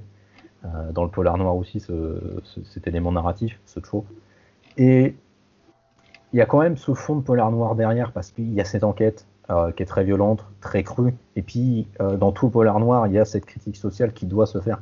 C'est un élément indissociable. Enfin, pour savoir ce que c'est un polar noir, c'est simplement un polar qui aborde des thèmes sociaux et qui les, les, aborde de manière vraiment frontale, comme pouvait le faire euh, Manchette par exemple dans ses polars, euh, comme peut le faire euh, Doha aujourd'hui dans ses romans mi-espionnage, mi-polar, qui sont vraiment à chaque fois des grosses critiques sociales sur, sur tout un tas d'éléments qui déconnent dans nos sociétés. et du coup, pour moi, c'est à la fois du néo-western, parce que ça se passe à l'époque actuelle, pas à l'époque de la conquête de l'Ouest, et c'est à la fois ce, ce polar noir, donc je pense pas qu'il y ait de réponse définitive à apporter sur ce, débat-là. Je pense qu'il y a juste des discussions à avoir sur. Euh, et se dire que bah, Scalp est réussi parce que justement il appartient à ces, deux styles sans forcément trancher, vouloir trancher en tous les cas, entre ces deux styles. Ouais, moi je suis un peu moins d'accord hein, parce que je trouve que l'intrigue euh, qui peut peut-être plus euh, relever de, ce qui toucherait au polar, passe quand même pour moi vraiment vraiment au second plan, tu vois. C'est vraiment pas ce que j'ai retenu. Euh, je suis obligé de réfléchir pour me souvenir de, sa résolution et de ce genre de choses. Alors que euh, le côté western, euh, effectivement plus frontal, m'a forcément plus sauté aux yeux. Et je le qualifierais effectivement comme un western moderne avant tout, plus qu'un polar. Je dirais un western moderne avec, avec une touche de polar dedans, mais pour moi c'est avant tout un western moderne plus qu'un polar. Ah ouais, c'est marrant, c'est l'inverse, moi, tu vois. C'est ouais, c'est normal, c'est bien. Ça veut dire que le titre est assez profond pour que chacun puisse y prendre. Euh, bah ouais, c'est ça. Lui parle, hein, parce que je suis quand même. Euh, je vois ce que vous voulez dire, mais euh, ouais, pour moi, je vois c'est le côté western qui me, qui me saute plus aux yeux.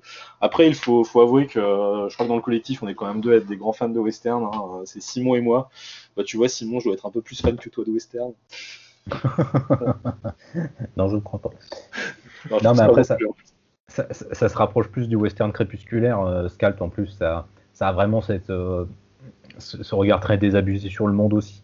Donc c'est vrai que si tu le considères de cette façon-là, je peux tout à fait comprendre. C'est juste que voilà, enfin, c'est vrai que la partie polar euh, à base de, de classique, elle, passe complètement au second plan, mais toute la, tout l'aspect noir. oui, c'est vrai. Tu vois, c'est ça moi en fait que je retiens, et c'est pour ça que je le catégorise vraiment comme un polar noir avec un fond de western quoi parce qu'il y a cette dimension noire qui, qui, est juste euh, que, tu peux pas dissocier de l'œuvre en fait. Mm. Parce que, enfin, on n'arrête pas de le mm. dire depuis tout à l'heure, mais tu es vraiment plongé. Euh, enfin, t'es la tête dans le seau, quoi, pendant tout le long, quoi. C'est clairement pas. Enfin, si t'es pas de bonne humeur, si t'es déprimé, c'est pas le bon récit à, à, lire parce que oui, à la fin, il y a un peu d'espoir et à la fin, tu peux dire, bon, ça va, ma vie, elle est pas si merdique que ça. Je pense que sur le coup, c'est pas ce que tu vas te dire. Sur le coup, tu vas juste être. En fait, il y a un tel travail d'immersion euh, à la fois dans les dialogues et puis t'attaches quand même fortement au personnage, quoi. Dachiel, il est, il est tellement cassé de partout Ouais. Euh, parce qu'il a vraiment une vie de, de merde. Quoi. vraiment une vie de merde, ouais. On va revenir dessus après, mais mm. c'est une vie qui est catastrophique, c'est une vie qui est complètement éclatée. Tu peux que t'attacher à lui parce qu'il est tellement brisé en morceaux. Tu peux, tu peux que avoir de la sympathie pour lui, pas de la pitié, mais vraiment de la sympathie, de l'empathie pour lui. quoi. T'es es, obligé de rentrer dans cette, dans cette relation avec lui et tu peux pas prendre du recul tout de suite en disant oh, ça va, ma vie elle est pas si merdique que ça, contrairement à lui. T'es vraiment plongé la tête dans le guidon dans un vraiment dans, dans, une cuvette de chiottes euh, crado. Et c'est ça pendant tout le long vraiment de la série jusqu'à ce dernier numéro qui, par certains côtés, euh, jette un peu quelques, quelques rayons de soleil sur certains personnages. ça se remarque aussi parce que le dernier numéro, c'est un des rares qui se passe euh, pendant qu'il fait beau. Oui, c'est vrai, C'est vrai qu'il fait beau. Autres, Les autres numéros, c'est noir, noir, noir. Ça se ah passe la nuit. Poussiéreux. Voilà, ça se passe dans des lieux sombres, poussiéreux. Enfin, c'est dans des labos de maîtres, c'est dans le casino.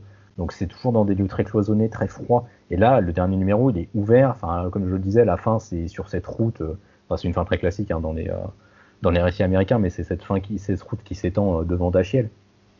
Et donc vraiment, il y, a ce truc à la fin qui est quand même assez lumineux, mais il faut se farcir 60 numéros avant d'arriver là. Et d'ailleurs, à un moment, enfin, quand on parlait des rebondissements et puis de la profondeur des personnages, vous vous êtes pas demandé, vous, à un moment, s'il allait pas basculer et s'il allait pas rejoindre Red Crow euh, d'Achille? Il y a un moment, moi, j'ai senti, euh, je me suis demandé s'il allait pas finalement dire, euh, allez, fuck, je, fuck le FBI, c'est vraiment des pourris, quand il commence à en apprendre plus sur l'histoire de sa mère et de son père. et je me demandais, parce qu'il y a quand même une histoire, hein, on n'a pas décrit, mais les rapports entre Red Crow et, d'Achille, ils sont assez ambivalents. Hein. Tu sens qu'il y a une espèce de, relation euh, père-fils euh, qui naît entre les deux, euh, qui est assez intéressante. Et moi, à un moment, je me suis dit, ah, mais si ça se trouve, il va complètement basculer et puis il va se mettre, il va se mettre du côté de Red Crow, quoi. Vous vous êtes pas demandé ça, vous? Si, si. Si, je, me suis, je me suis aussi posé la question à un moment donné. Mais enfin, c'est vrai que moi, quand j'ai lu, enfin, quand j'ai lu la fin de Scalp, en tous les cas, j'ai été un peu dans, dans, l'écriture de mon question de style. Donc, je, je, commençais à avoir l'habitude en fait des, des éléments. Hein. Ouais, de ressorts narratifs. Et je sais que Jason Aaron aime bien sur la fin, à chaque fois, montrer que le personnage principal a trouvé euh, une troisième, enfin une autre voie en fait, une voie alternative qui sera en fait la sienne avec ses propres codes moraux. Ouais, ouais. après, c'est pas plus mal hein, qu'il ait choisi autre chose parce que c'était probablement un petit peu trop facile. Euh, ce, qui, en découle après dans l'histoire est bien plus logique qu'un revirement et un changement de bord. Parce que, parce que Dashiell, au final, euh, il a, il a ni Dieu ni maître. Quoi, hein. Lui, c'est juste la colère et, la vengeance euh, qui l'anime et basculer d'un côté ou de l'autre, du côté du FBI ou plus du côté du chef mafieux et de la réserve indienne, ça correspondait pas à son histoire en fait. Ouais, mais tu vois, c'est ce que tu te dis là quand, quand on a tout lu et qu'on a tous le recul de l'avoir lu même.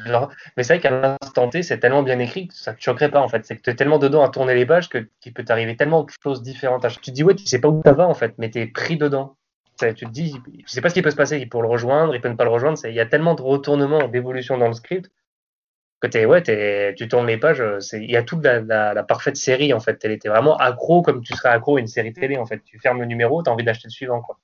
Hmm. Et c'est vrai que quand tu as le recul, tu comprends mieux, mais c'est vrai que ça, rien ne te choque en fait. Tu as juste envie de tourner et savoir ce qui va se passer quoi. Et tu iras, peu importe où le, scénariste ira en fait. Tu as envie de. Tu suis ces personnages dans leur vie quotidienne en fait t'as vraiment aussi un côté, euh, c'est pas, c'est pas tranche de vie, c'est pas ce que je veux dire, mais je pense que vous voyez le genre, c'est qu'on est plongé dans la réserve avec eux. Et on y vit quoi. On est on vit leur quotidien bah, c'est le portrait social quoi. C'est ce dont on parle hein. t'es vraiment t'as as envie de savoir ce qui se passe. T'as envie de les voir euh, quelles décisions ils vont prendre qu'est-ce qu'ils vont qu'est-ce qu'ils vont faire qu'est-ce qui va se passer. Voilà tu, suis le quotidien. T'as envie de voir c'est c'est ouais c'est tu suis un univers quoi. Un c'est tout à fait ça. Effectivement là t'as tout à fait raison j'y avais pas pensé mais je pense que le, fort travail euh, de caractérisation des personnages de, de Jason Aaron bah, en fait, il, est tellement brillant que, qu'effectivement, ces petites choses qui vont arriver à ces différents personnages, parce qu'il y a quand même une sacrée galerie, hein, il y en a un bon nombre. Hein. Euh, au final, toutes, toutes, leurs histoires et toutes les décisions qu'ils vont prendre, ça, ça te maintient en haleine, quoi, même sur des petites choses. Hein, de savoir comment ce petit jeune il va s'en sortir, savoir l'espèce de, de, vieil indien tout, tout déglingué sur son cheval, là, d'où est-ce qu'il vient, qu'est-ce qu'il fait, c'est quoi son histoire. Red Crow, qu'est-ce qu'il cache, parce que aussi il y a beaucoup de il entretient beaucoup le mystère de Jason Aaron sur, sur les, liens et euh, les passifs qu'il y a entre, euh, entre tous les personnages, ce qui lui permet de, de nous maintenir en haleine parce qu'il distille des petits trucs par-ci par-là et, toi, t'attends qu'une chose, c'est d'avoir la vision globale de la chose, notamment sur Red Crow. Ça dure longtemps, mais en même temps, euh, encore une fois, au niveau du rythme, c'est bien dosé parce que euh, il te perd pas, tu finis pas par te lasser, euh, tu as assez d'informations pour essayer de faire tes, petits recoupements toi-même, c'est de faire tes petites hypothèses et, ça marche super bien, quoi. C'est ce qui te permet de tourner les pages aussi de manière assez compulsive. Ouais, ça devient hyper phonétique à un moment donné. Hein. Mm. C'est clairement Jason Aaron, il a une maîtrise de son rythme qui est assez, Ouais, et qu'on retrouve pas tellement euh, dans, dans, ces autres travaux, je trouve justement, c'est assez, c'est ça qui est assez. Bah, je suis d'accord, tu vois, pour parler de, pour parler, on parle un petit peu de ce qu'il avait fait sur Marvel où il avait pu être décevant. Alors moi, je lis pas trop de super héros, donc j'ai pas lu ses Avengers, son original scene et tout ça.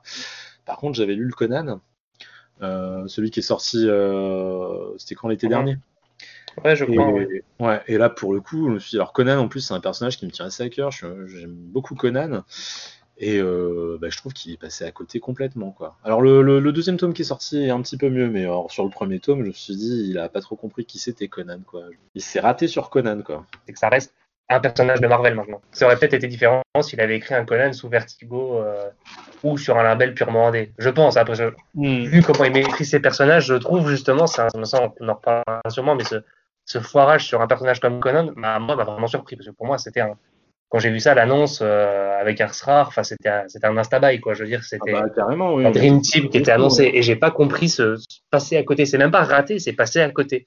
je pense qu'il y a un côté marvelisé, je pense, qui joue aussi beaucoup.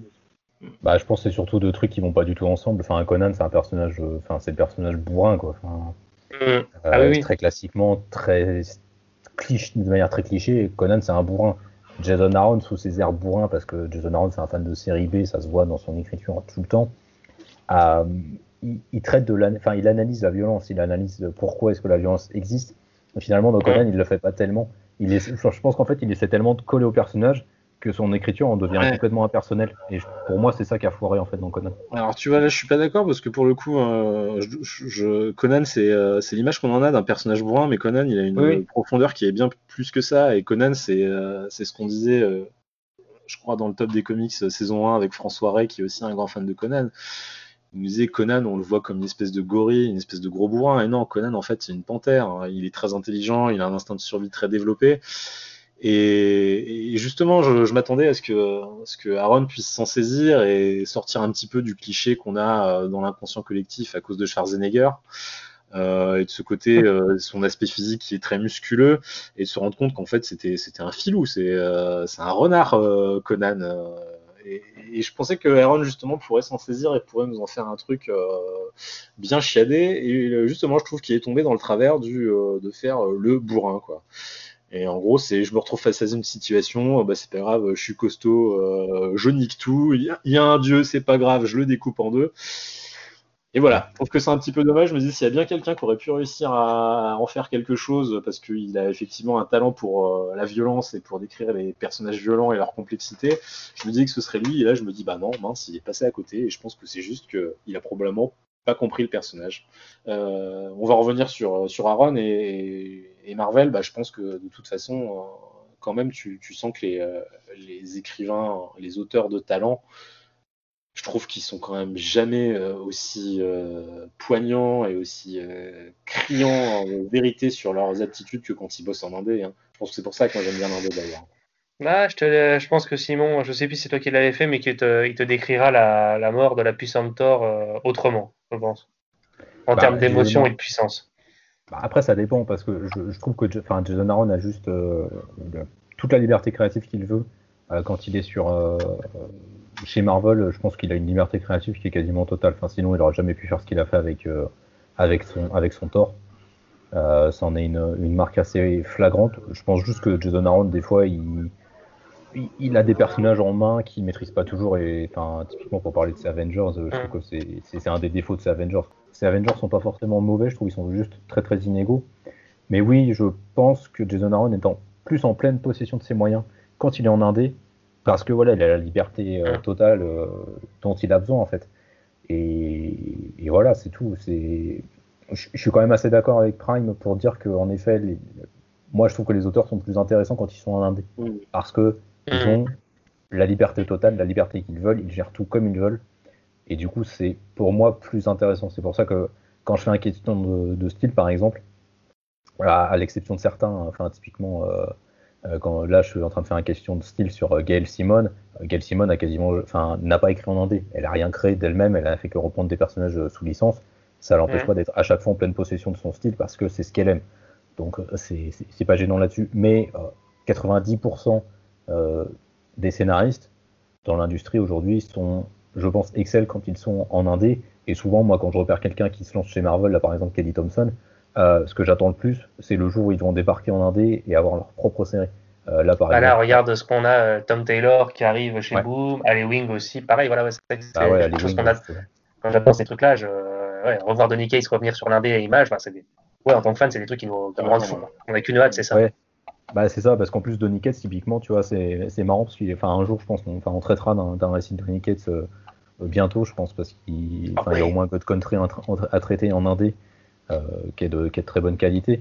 Et je trouve que Donny Cates a justement les mêmes défauts que Jason Aaron, c'est-à-dire que parfois, on va le coller sur des personnages qu'il a du mal quand même à maîtriser, qu'il a du mal à, à, mettre dans son moule, et c'est quand même, euh, c'est un peu dommage là-dessus. Mais je suis d'accord avec vous là-dessus. Mais c'est que les indés les auteurs sont en pleine possession de leurs moyens. Bon, pas tous, mais c'est que souvent un auteur en pleine possession de ses moyens en indé, ils nous font des choses fabuleuses. Mais des fois, pour moi, je trouve qu'il n'y a rien de plus génial, c'est que de voir. Alors, autre le fait de voir des auteurs qui ont percé chez le mainstream aller dans l'indé, c'est extra. Mais voir un auteur euh, ultra bon en indé nous sortir quelque chose sur un personnage qu'il maîtrise à fond et nous sortir un truc qui est un peu hors du temps, quoi. Des fois, des récits qui sont. Euh, je trouve que c'est aussi ultra gratifiant, quoi. Comme Tom King sur Mister Miracle ou là, ce qu'il nous fait sur Strange Adventure Mm. Quand tu as quelqu'un qui nous impose son style dans, et qui fait justement évoluer le média super-héroïque et mainstream en y apportant sa touche personnelle, moi je trouve que c'est aussi quelque chose qui est, fabuleux dans le média comique. Ouais, mais après Tom King, c'est comme Grant Morrison par exemple. C'est des mecs qui mm. euh, vont supposer leur couille sur la table très, rapidement, qui ont un style qui est de toute façon tellement euh, à part dans le genre super-héroïque, de toute façon ils rentrent dans aucune case les mecs. Donc euh, de toute façon tu peux les coller sur j'allais dire sur n'importe quel style, euh, super-héros, mais en fait non, parce qu'avec Batman, euh, moi et Tom King, ça, ça colle pas.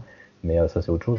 Mais Tom King, il a un style qui est vraiment tellement à lui que de toute façon, c'est comme s'il était en indé, en fait. Parce qu'il il impose ce qu'il est sur, dans ses récits, sur ses personnages.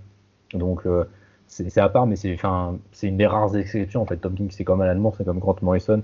Et tu vois, c'est des mecs qui, qui, qui ont quelque chose en plus, quelque chose de très différent des autres. Et du coup, en fait, ils sont obligés, même quand ils sont sur du mainstream, de, de proposer quelque chose de différent, où ils vont avoir quand même une certaine, une grande liberté créative.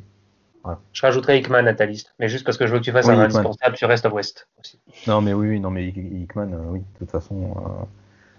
Euh, Hickman, euh, Hickman c'est le genre de mec, tu peux pas. Je, pense que tu essaies de lui dire quelque chose, il va te dire oui, c'est bien, va te faire foutre. voilà. Et c'est plus, ou moins ce qu'il dit sur Twitter, hein, clairement. C'est clairement le gars, il se lâche, il se lâche et c'est génial. Euh, bah écoutez, euh, dernier point à aborder, je pense, je voulais juste revenir du coup un peu sur le personnage de Dachiel parce que c'est vrai qu'on parle beaucoup de l'ambiance noire et tout ça. Je voulais juste revenir un peu sur le personnage de Dachiel parce que bah, il est le personnage principal de Scalp. Je l'ai dit, c'est un personnage qui est très attachant euh, parce qu'il a eu une vie complètement complètement pétée en fait on se rend compte assez tard dans le récit en fait que le FBI le suit depuis, depuis qu'il est petit, en fait, depuis qu'il est né. Il y a toute une trajectoire de vie chez Dachiel en fait qui est un peu euh, qui, a été décidée en fait par ce type-là, par ce par du coup celui qui est en fait le grand vilain de, de l'histoire. Dachiel, c'est un personnage qui est quand même assez intéressant parce que c'est un personnage assez atypique aussi dans le, dans le milieu du comics et même dans le comics indé, je trouve qu'il y en a quand même rarement des personnages comme ça parce que bah, il, on s'attache à lui, mais il est quand même très très antipathique. Enfin, la première scène euh, qu'on voit de lui, c'est il est dans un bar et euh, il va casser la gueule sans trop non plus de raison, mais juste parce qu'il a un tempérament de merde. Euh, il va casser la gueule à des gars, quoi. Et c'est quand même un personnage qui est assez atypique, surtout chez Vertigo. Vertigo, c'est quand même, même si c'est une branche très très adulte et avec des personnages très, toujours très ambivalents, il y a quand même toujours un jour positif qui se dégage à un moment ou un autre chez les personnages. Là, on a quand même tout de suite un personnage qui est montré comme un, pas comme un connard, mais pas loin quand même, en tous les cas, comme quelqu'un de très très impulsif et très très violent. Il est, mais il est cohérent de bout en bout, quoi. C'est pas le connard arrogant que tu supportes pas, que tu, pourquoi pourquoi t'as fait ça? Mais quand tu vois ce personnage, tu comprends qui il est, comment il évolue. Il est, il est comme ça parce que c'est le monde qui l'a rendu comme ça et c'est pas plus un connard que tous les personnages qui nous sont présentés dans la série. C'est ça qui est assez fort. C'est souvent être un personnage antipathique en le mettant vulgaire, euh, crâneur, chiant, etc. Le personnage n'a aucune substance. Là, c'est son essence qui est ça. C'est un chien fou qui est bourré de démons, qui a, qui une violence qu'il n'arrive pas à exorciser, qui sort par limite de manière incontrôlable, quoi, par des pulsions qu'il ne contrôle pas et qui, qui, sont dévastatrices, quoi, mais comme tout, le monde qui est autour de lui, qui est rempli de violence. Et c'est ça qui le rend attachant, parce qu'on a envie qu'il s'en sorte au final. On a envie, on se dit, purée, faut qu'il s'en sorte, parce que si on se dit, si on arrive à sauver un gars comme ça, c'est qu'il y a de l'espoir, quoi. C'est, il mérite d'être sauvé. On a envie qu'il soit sauvé parce qu'il est là pour les. C'est quelqu'un qui a fait des choix, mais pour des, euh, des raisons qui lui sont propres, parce qu'on lui a le, destin et sa vie dans ce monde-là lui ont, lui ont pas vraiment laissé d'autre choix. Et on a envie jusqu'au bout que cette euh, tendance soit inversée, qu'il y, ait une porte de sortie. On cherche avec lui une porte de sortie pour quitter en fait ce cycle infernal. C'est ça qui est assez brillant. Ouais, effectivement, euh, Dr Comics disait que euh, côté antipathique, tu vois, je, trouve que même si je, ne sais pas si c'est un connard, tu vois, mais je le trouve pas antipathique. Et effectivement, il écrit, tu comprends très vite qu'en fait, il est, il est, rongé par la colère, quoi. C'est vraiment, enfin, mm elle lui sort par tous les pores de sa peau, la manière dont il parle, même son physique qui est tout, euh, tout musculeux, sec, là, euh, il est toujours tendu. Euh, d'ailleurs, c'est très bien dessiné de la part de Guerra à ce niveau-là. Voilà, tu, tu sens que c'est une colère, que c'est c'est un mec qui aurait eu besoin de faire une, bonne psychothérapie et que sa psychothérapie, bah, c'est de se refoutre dans son, dans son environnement natal, d'aller essayer de régler ses comptes à grands coups de latte avec tous ceux qui lui ont fait du mal. Et au final, d'ailleurs, la, morale de l'histoire, c'est que ça marche pas comme ça. mais, euh, non, c'est un personnage qui est, qui est, en colère, quoi. Et ça, tu, on comprend rapidement, donc euh, ça le rend pas antipathique. Par contre, effectivement, euh, bon, ça le rend pas spécialement aimable non plus. Tu vois, c'est pas, c'est pas, tu dis pas, il est trop mignon. Voilà, oh là, qu'est-ce qu'il est, qu'est-ce qu'il est charismatique. Non, tu vois, c'est pas vraiment un personnage charismatique il est profond, euh, mais tu te, tu t'identifies pas à lui, quoi. Pourtant, Dieu sait si moi je suis quelqu'un en colère en plus au quotidien, mais je m'identifie pas à d'Achille Bad Horse parce que, parce que tu, tu c'est l'archétype du mec qui, qui, est en train de plonger, de sombrer, et qui fort heureusement à la fin finit par sortir la tête de l'eau, quoi. Mais, euh, mais non, non, il est, euh, il est parfaitement bien écrit et c'est un super héros dans le sens, c'est enfin, un, un, héros qui est très très bien écrit et c'est un très bon choix euh, d'orientation de personnage de la part de Jason Round pour faire son, personnage principal. Quoi.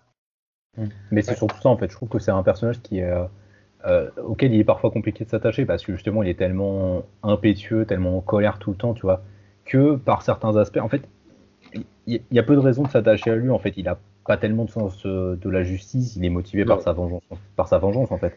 Et à chaque fois, sa vengeance va se transférer sur quelqu'un d'autre. Oui. Et j'ai pas l'impression que ce soit quelque chose qui soit si récurrent que ça dans les personnages Vertigo. Pourtant, les séries Vertigo, elles sont, elles sont quand même assez brutales. Mais genre, tu prends Spider Jérusalem dans Transmétropolitane, il a quand même un sens de l'éthique, tu vois, et de la justice. Ouais, lui, il est pas attachant parce qu'il est très très agro. C'est un connard arrogant, euh, voilà. Spider Jérusalem. Alors que non, il est pas arrogant. Euh, D'Achille, il est, euh, il est juste en colère. C'est un mec vénère, quoi. Mais c'est juste que voilà, je trouve que je trouve que c'est rare en fait d'oser proposer ce genre de personnage, d'oser se, dire bah c'est pas grave, il y a certains une partie du public qui ne l'aimera pas, euh, il y a une partie du lectorat qui arrivera jamais à s'attacher à lui, peut-être qu'on va en perdre une partie dès le premier numéro, mais c'est pas grave parce qu'on ira au bout de cette logique et de cette démarche qui est de dire oui c'est un personnage en colère, oui c'est un personnage euh, impétueux et qui, a, qui est bourré de défauts vraiment et il va vivre les, les pires moments qu'on peut vivre dans une vie, mais au fond euh, il a plein de raisons d'être comme ça. Et du coup, je trouve, je trouve ça juste audacieux en fait euh, d'avoir ce type de personnage là comme personnage principal. Oui. Parce que c'était pas forcément le choix évident en fait. Et bah écoutez messieurs, euh, je pense qu'on a bien discuté sur Scalp, on a bien digressé aussi. Hein. On va évidemment conclure. Bon, euh, y a-t-il besoin de, répondre à la oui, fameuse question Pour qu'il n'y a pas de alors ben euh, je vais je vais commencer. Euh, euh, oui bah oui oui oui c'est un indispensable. Hein, je le disais tout à l'heure pour moi Scalp meilleur comics indépendant qui se passe dans un, univers réel on va dire. C'est pour moi, c'est il n'y a rien de mieux. moi, je vais dire pareil. C'est si comme moi, vous n'êtes pas forcément un, lecteur de qui foncerait spontanément sur tout ce qui est polar noir ou western ou ce genre de choses. Voilà, pour moi, je pars du principe qu'il y a beaucoup de récits, il y a beaucoup de polars, il y a beaucoup de récits de super-héros, etc. Mais quelque part, si on est lecteur et qu'on aime les choses, il y a quelques récits dans chaque catégorie qui sortent du lot et qui sont des, exemples à tous les niveaux. Et voilà, pour le genre polar noir, western, moderne, etc., Scalp, c'est un récit qu'il faut lire. Même si on n'aime pas le genre, c'est un récit à part. C'est quelque chose qui, est une pierre angulaire euh, du milieu du comics. C'est quelque chose qui a marqué, qui restera et pour l'instant, pour moi, n'a pas été détrôné par aucun autre récit du genre ça reste quelque chose qui est encore terriblement actuel aujourd'hui. C'est une pierre de l'histoire que beaucoup aimeraient oublier et c'est quelque chose à pas rater. Oui, non, mais clairement, oui. C'est clairement un indispensable. C'est pas un indispensable à foutre entre, entre toutes les mains. Clairement, il faut. Je, pense que c'est un récit à lire quand même quand on est bien dans la vingtaine. Je pense qu'il faut être quand même assez mm. posé dans sa vie, posé dans sa tête aussi. Euh, je pense qu'il faut être aussi capable d'avoir un peu de recul sur pas mal de phénomènes euh, sociaux. Donc, euh, oui. C'est un indispensable, pas à foutre entre toutes les mains, mais c'est clairement un indispensable, je pense. Enfin, c'est la dernière grosse série pour moi de chez Vertigo. Euh, j'en ai pas une autre de tête qui me vienne comme ça, même si euh, Vertigo a continué à publier des trucs après. J'ai rien d'aussi marquant en fait qui me viennent, euh, qui me viennent en tête. Pour moi, c'est vraiment. Non, On a eu quelques autres récits de très bonne qualité, mais rien de ce niveau-là. Ouais, c'est ça, on a eu des récits de très bonne qualité, mais à ce voilà, niveau. Voilà, d'American Vampire, des choses très, très cool, très chouettes, mais rien qui soit une aussi grosse claque que ça. Ah, c'était des trucs, on a eu, les, je crois que c'était un des derniers, on a eu Sheriff of Babylon, si quand même, qui a été une belle. Oui. Différent, mais qui a été une belle claque. C'est quand même pas au même niveau, quoi. Niveau intensité. Euh... C'est différent, ouais, c'est différent. C'est différent. Mais on a eu, on a eu Punk Rock Jesus, ce genre de choses aussi. Quelques bons récits, mais ouais, rien qui était. Maintenir ce niveau de qualité sur 60 numéros, c'est un tour de force. ça, Clairement, c'est 60 numéros. Ouais, c'est ça, c'est la qualité, la, la, la, constance de la série dans la durée, quoi. C'est 60 numéros, faut les tenir. Mm. Euh, enfin, pour moi, c'est ouais. Sheriff of Babylon, c'est un récit que j'aime beaucoup, mais c'est un récit où qui, a encore un travail de jeunesse. Ça se voit sur pas mal d'aspects. Il y a pas mal d'aspérité, de, de, défauts dedans, donc euh, j'ai toujours un peu de mal. Et là, c'est ça qu'encore plus Fabulous Sculpt, quoi. C'est le, enfin, c'est le deuxième récit de Jason Aaron. Ah, c'est une série sur 60 numéros et le mec il te fait un truc, enfin il te fait. il, te fait une maturité de fou dans ce récit quoi. Ouais. C'est des trucs comme. Euh, ouais, euh, ouais. Pardon, je t'ai coupé, hein, excuse-moi, je te laisse terminer. Non, non, mais c'est une maturité qu'on qu'on retrouve euh, chez Jason Aaron que dans son travail sur Thor, je trouve, aujourd'hui. Et, enfin, voilà, c'est. C'est clairement une pierre, une pierre angulaire du comics et je pense que si vous ne l'avez pas lu, vraiment, enfin, il faut, faut absolument vous faire scalp. Je pense que c'est clairement essentiel qui, alors c'est peut-être pas le bon mot, mais par rapport à chose comme Sheriff of Babylon, c'est un récit qui est accessible. Dans le sens où c'est pas un récit qui va s'embêter de métaphysique ou de métaphore. Il est cru, il est, il est très direct et tout est facilement compréhensible. En fait, on n'a pas de, comme dans Sheriff Babylon où ça passe beaucoup par la métaphore, le dialogue, des fois les dialogues un peu hors contexte. Voilà, là c'est vraiment tout est là en fait. On comprend directement où les personnes veulent, aller, c'est limpide, c'est clair. C'est c'est la, la vie de ce milieu-là dans tout ce qu'elle a de plus, euh, plus concret et de plus, plus trash quoi. Tout à fait ça. C'est pas une facilité de la part de Aaron d'ailleurs de faire ça. C'est juste que c'est ah représentatif de, l'histoire et du milieu qui décrit. quoi. C'est un milieu qui est très brutal, qui est très frontal, où il n'y a pas trop de finesse. Hein. Il n'y a aucune fioriture. Et c'est pour ça que je suis finalement content que le côté projet télé soit un peu laissé de côté. Parce que autant pour des séries comme The Boys, le fait qu'ils soient un peu aseptisés par rapport aux comics, bon, pour moi, The Boys, c'était beaucoup de violence gratuite. Ça me dérange pas que ce soit un peu aseptisé pour essayer de mettre plus en avant l'histoire, parce que finalement, ça rend assez bien pour moi, aseptiser Scalp, ce serait impossible. Ça, ça, perdrait complètement de sa substance et pour moi, ce serait. Voilà, ça, là, je pourrais beaucoup plus difficilement pardonner à la, série télé Scalp ce que je pardonne à la série télé The Boys. Ouais, parce que The Boys, en fait, le, la violence de The Boys euh, et le côté outrancier que tu retrouves de toute façon dans toutes les œuvres de, de ça a une portée qui se veut comique et un petit peu drôle, quoi. C'est pour te faire sourire, c'est pour te faire marrer. Donc ça sert pas un, une trame scénaristique, alors que, que dans, dans, Scalp, ça sert complètement la trame scénaristique et l'ambiance de l'histoire. Donc tu peux pas passer au hein. tu peux pas l'aseptiser. Je pense que euh, les scènes dont on parlait, euh, celle où il couche avec son ex, euh, les scènes de torture, je pense avec dans la prison là, tu peux pas passer au travers. Donc et ça tu peux pas, c'est juste impossible. Tu, mettre un Peggy 18 dessus là, donc euh, tu peux pas, tu peux pas, tu peux pas le faire. C'est impossible à faire. Même, même, même avec un, un, truc, euh, enfin un label super, enfin tu vois, une classification où tout le monde est prévenu de la violence. Je, je, pense que c'est, ce serait pas possible en fait.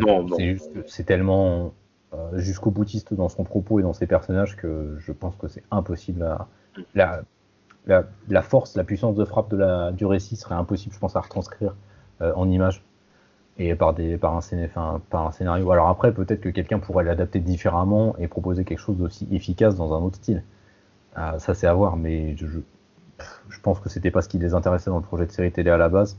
Et pour l'instant, en tous les cas, je préfère que ça reste sous format comics plutôt que, que quelqu'un essaie de saboter ça. Enfin, voilà, c'est clair. C'est mon point de vue. Quoi. Et est-ce qu'un comics pourrait être encore aussi violent aujourd'hui? Est-ce que ça pourrait sortir tel quel aujourd'hui? C'est la question que je me pose. Chez DC, c'est sûr que non vu le foin pour un simple Bad Zizi dans la pénombre, je pense que DC n'aura plus jamais la force de sortir un truc comme ça. Ah, je, sais pas, aussi, je sais pas. C'était sur Batman. Après, euh, je sais pas si DC aurait, aurait le courage de le faire. Après, je me dis peut-être que si, parce qu'ils sont toujours voulu un petit peu plus grim and gritty que, Marvel. Après, tu le trouverais, tu pourrais voir ça chez, chez du Image euh, sans problème. Hein. Ben, je trouve que moi, je n'ai jamais retrouvé dans l'indépendant un récit aussi violent, pas dans pas violent, violent dans tout ce que ça a d'à côté, quoi. Pas le juste la côté la brutalité tout ça, mais violent dans ce que ça raconte, tu vois. Et j'ai mm. jamais retrouvé ça de manière aussi puissante émotionnellement dans un comics en fait. Ça m'est jamais. C'est peut-être aussi pour ça qu'on dit comme Simon que c'est pour moi un, des meilleurs euh, parmi les meilleurs. J'ai jamais ressenti ça ailleurs. Pourtant j'ai vu des comics violents, mais des fois juste gore sans intérêt. J'ai rien vu d'aussi poignant que ça euh, depuis Scalp, quoi. oui, non, c'est sûr. Je cherche. Il doit bien en avoir quand même. J'ai l'impression d'en avoir lu, moi. Aussi, aussi cru et aussi froid depuis. depuis euh, moi, il n'y a rien qui me vient. c'est vrai qu'il y a le côté froid, il y a le côté froid du truc quand même qui, qui Parce que même, euh, même un Ebro Baker qui fait du polar noir, il est jamais aussi. ah non, non, non, c'est jamais aussi violent. C'est vrai qu'on en ah oui, parlait. Propre, hein, oui, c'est de la violence. Brubaker et Phillips là sur leur série criminelle ou euh, sur euh, ils font ils font quand même du c'est typiquement euh, hollywoodien hein. ça pour le coup c'est un truc que tu pourrais voir au cinéma et que tu as déjà vu au cinéma d'ailleurs je pense hein. c'est très bien fait. Moi j'adore cette série.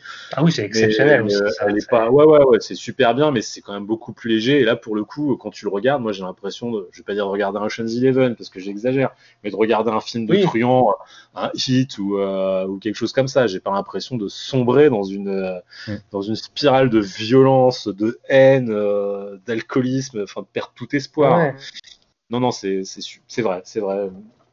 C'est vrai qu'il n'y a peut-être pas grand-chose qui, qui, a été fait aussi, aussi, dur depuis. Hein. J'ai lu des comics exceptionnels depuis, ça, et heureusement qu'on en a toujours des trucs, mais, mais dans ce côté violent, crasseux, j'avoue que, ouais, non, je me suis jamais pris une baffe aussi violente que je me suis pris là. J'ai vu des trucs français qui me plaisaient aussi beaucoup, de Fabien Nury notamment, tout ce qui est Tyler Cross, etc. Je pense que je les chroniquerai ouais, pour le Tyler Cross. Ouais. des trucs qui sont extra, mais encore une fois, j'ai pas du Télétoobies mais quand tu as vu ça, tu dis ça va.